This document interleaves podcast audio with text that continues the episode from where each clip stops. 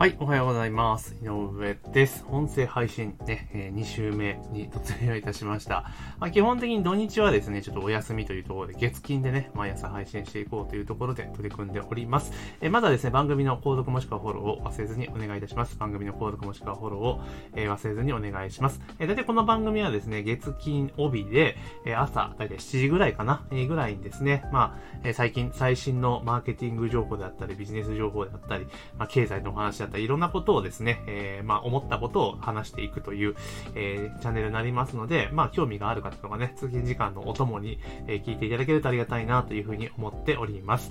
で、今日はですね、えー、持続化補助金の確定が予想以上に早かったというね、お話をさせていただこうかなというふうに思います。えー、私の方はですね、まあ、補助金の申請のサポートとかね、しているんですけれども、えー、昨年はですね、私自身の、まあ、あの、個人事業の人としてね、立場でも、まあ、補助金一件申請をしていて、無事採択されてずっとやってきたわけなんですよ。で、期限が7月末だったわけなので、まあ7月の中旬ぐらいにですね、え完了報告書を作成して、まあ事務局に、え投げたわけなんですよ。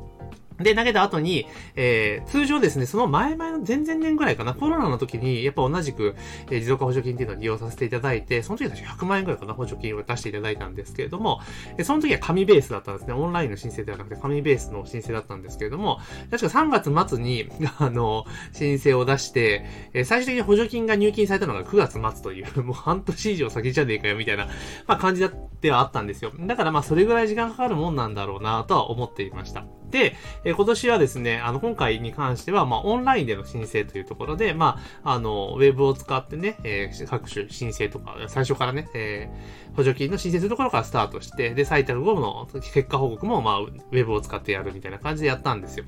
で、そしたらですね、7月の20日に完了報告を出して、で、えー、まあ、そのまますんないね、え、まあ、ね、スムーズに終わるとは思ってなかったので、まあ、何がしか、え来るだろうと思ってたら、まあ、案の定ですね、え追加書類提出のお願いというのが、まあ、届いたというところなんですね。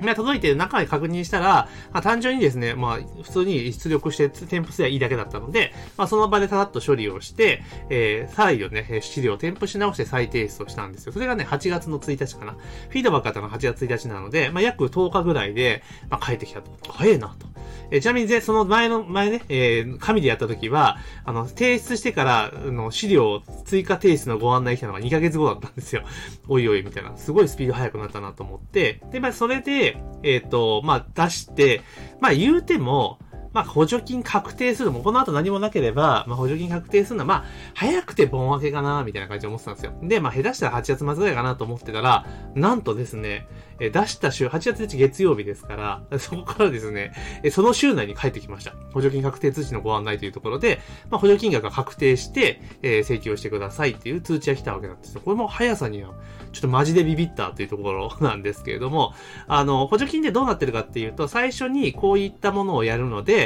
えぜひですね、補助金を使わせてくださいっていうのを申請するんですよ。こういう事業計画のもとにやりますよっていうのを出して、で、それで国が OK 出せば、え採択されたっていう形になって、まずは自分のお金でやらなきゃいけないですね、その事業。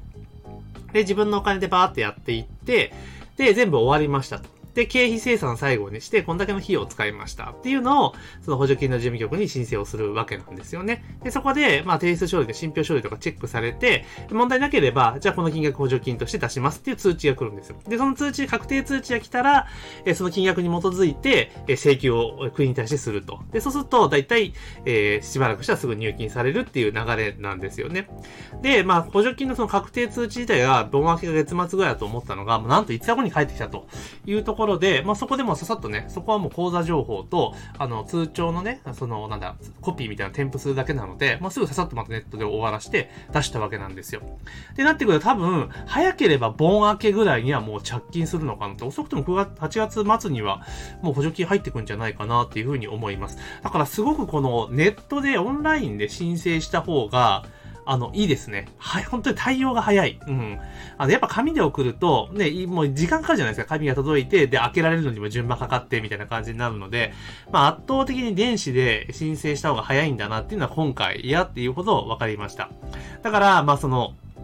なかなかね、その、なんつうかな、えー、ちょっとね、個人経営でやっているところとかであれば、やっぱウェブでやるのって、その、例えばちょっと年齢がね、高めの人だとやっぱハードル高い部分があるじゃないですか。まあだからなんか、知らなかったんですけど、J グランツ、こ J グランツって仕組みを使ってやるんですけど、それで代理の登録っていうのができるんですよね。まあだから、まあそれ使って入力のをやってもいいかなって一瞬思ったんだけれども、それって行政書士じゃなきゃできないっぽいじゃないですか。なんとなくね。普通の人はやっちゃダメっぽいので、まあまあ、あの、なんつうのかな、えー、確認だけっていうのはするかな。まあちょっとこれはちょっと考えようかなと。まあ、あの、お付き合いある行政書士さんとかにちょっと依頼をして、まあ入力の部分だけちょっと代行をお願いするっていうのもありかなとは、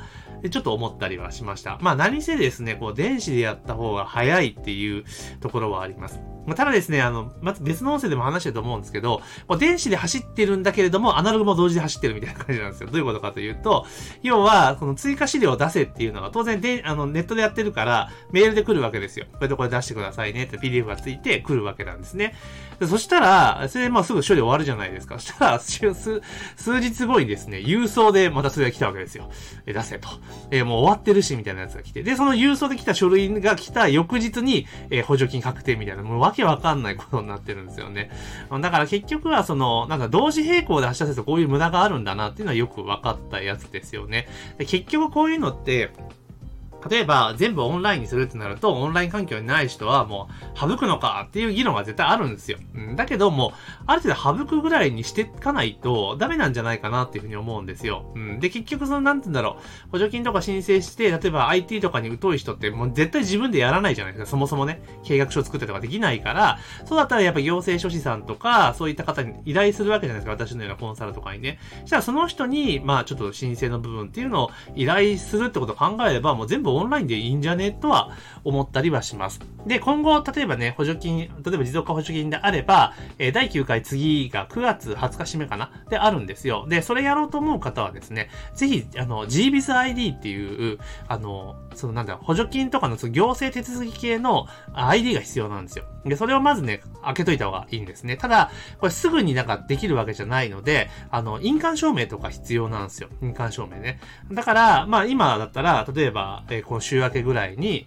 週明けで月曜日ですよね。だからそこで、まあ市役所とか行って、今だったらマイナンバーカードだったら行政によりますけど、コンビニとか取れるじゃないですか、印鑑証明。だからそれ取って、もうすぐに申請しちゃった方がいいです。で、申請したらね、多分、まあ今回ちょっとね、今時期的にお盆挟むから時間かかっちゃうにしても、多分8月末までにはアカウント開設できると思うので、これはね、絶対にやっておいた方が、私はいいと思いますよ。で、あの、今の岸田政権って、あの、基本的になんつうんだろう、あの、あれじゃないですか、直接的な、あの、なんか、お金の支給とかしないじゃないですか、ケチなんで うん。で、あくまでもやっぱ補助金ベースとかで、その間接的に投げてくることが、色合いが強い政権になりますから、なので、あの、基本的には、その、事業やられてる方とかであれば、もう GBizID って今後補助金の案件とか結構出てきますので、あの、絶対取っといた方がいいですよね。で、今、話題のその事業再構築補助金とかもオンラインでしか受け付けてないんですよ。だからそう考えると、まあ、早め早めにですね、まあ、オンラインで、あの、申請できるように。これ一回取っちゃえば、もうその後ずっと毎回毎回オンラインできますんで、まあ用意しといた方がいいんじゃないかなというふうに思いました。というところで今日はですね、えー、持続化補助金のあの手続きがめちゃめちゃ早かったぞというところでちょっと驚いたぞというところがありましたので、ちょっとその部分を、えー、共有させていただきましたし、まあぜひね、オンライン申請っていうのを、えー、やっていただけるといいんじゃないかなというふうに思ってます。で、補助金ですね、えー、例えば、えー、持続化補助金であったりとか、事業再構築補助金などものづくり補助金とか、まあそういったもののね、計画書策定でちょっとお困りのこととかありましたら、あの、相談弊社の方で受け止め、受けと、受けておりますので、まあ、お気軽にお問い合わせいただければというふうに思っております。というところで今日の話を聞いてね、役に立ったなと思ったら、ぜひね、番組の登録、購読をね、忘れずにお願いします。あとね、シェアなんかしてくれるとありがたいなというふうに思っております。というところで、本日の配信は以上とさせていただきます。